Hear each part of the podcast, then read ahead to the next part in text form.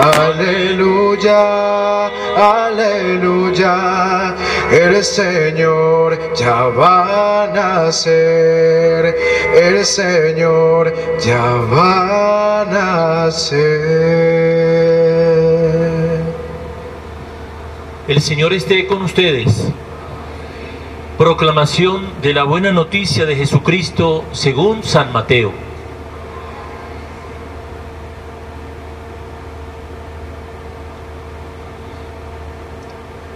Jesús llegó a la orilla del mar de Galilea, subió al monte y se sentó.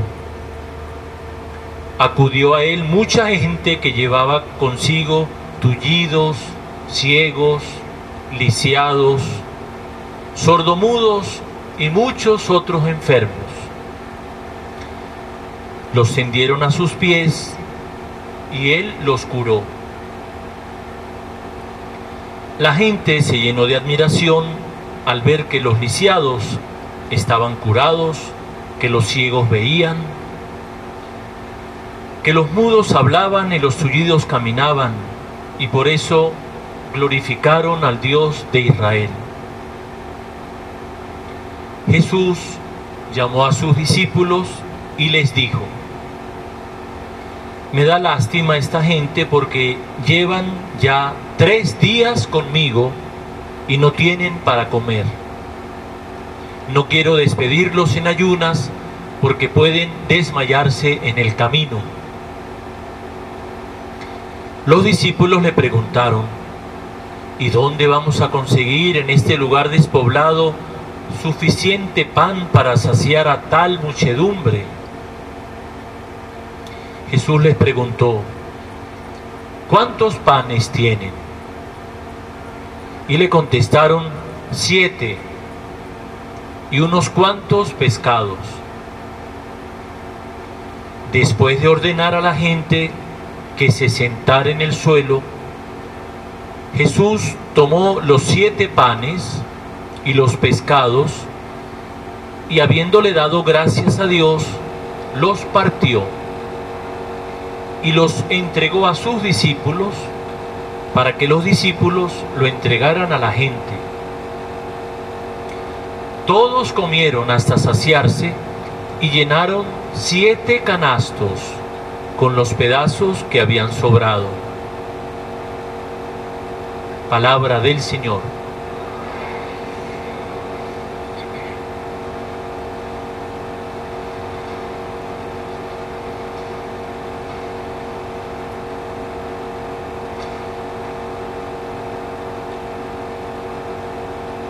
Habitaré en la casa del Señor toda la vida. Ese es el salmo del día de hoy, que después se convierte en aquel salmo tan querido, el Señor es mi pastor, nada me falta. Esta mañana en clase, mis alumnos de posgrado me miraban como gallina que mira sal. Qué raro, 43 años. ¿Y cuándo se hizo usted sacerdote? Pues a los 24. A los 24. Y alguno tuvo la cachaza de preguntar y decir, ¿y usted había vivido para ese momento? Y yo le dije, bueno, he vivido bastante después de eso. Y muchas de las cosas que normalmente piensa todo el mundo que uno ha de vivir antes de entrar, creo que sería bueno que nos sentáramos y compartiéramos si eso es verdad. Cuando les invito a orar por mí, a veces suena a una frase hecha. Cuando escuchábamos a Francisco pedirlo, decíamos, pero rezar por él. Pues rezar sí, porque definitivamente la perseverancia es de toda la vida. Pero atención, no es perseverancia arrastrada durante toda la vida, porque entonces no es perseverancia. Realmente ese estilo de vida no vale la pena vivirlo. Y entonces me preguntaba yo qué me decía hoy la palabra a lo que yo he vivido o quiero vivir. Aparte de que la pregunta de siempre, ¿cuántos panes tienen? Que es la pregunta del día miércoles. ¿Y qué le vamos a dar el viernes a la gente cuando vengan a comer? Y eso es todos los miércoles que lo empezamos a pensar y a decidir. Aparte de esa frase que ya me llama la atención del Evangelio, existe en el Evangelio una situación bien hermosa donde Jesús sana a todos. No es que hizo una, un ejercicio de vengan acá tres lisiados, cuatro sordos y cinco ciegos y salimos de eso. No, a todos. Y eso siento que toda la vida ha sido mi estilo de vida y de cómo yo llevo las cosas. Es a todos. No puede ser a un grupo. Porque cuando empiezas a vivir la vida bajo un huequito, no ves más para los lados y no es lo que Dios quiere de ti. Y entonces, ¿para qué te llamó como padre de multitudes? Porque multitudes han pasado delante, precisamente para que te entregues totalmente a lo que Él te pide.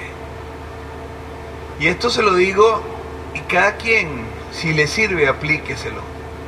Pregúntate si estás viviendo con gringolas, es decir, que no ves para los lados, que tú estás solamente centrado en sobrevivir o en hacer las cosas que te saquen adelante a ti y a las personas que tú amas y te has olvidado de todo el que se va quedando por el camino. O, peor, si tú no quieres poner tus panes sobre la mesa para que estos se multipliquen. Yo les aseguro que muchísimas, si no todas las cosas que me han tocado vivir, siempre me han llegado como una sorpresa.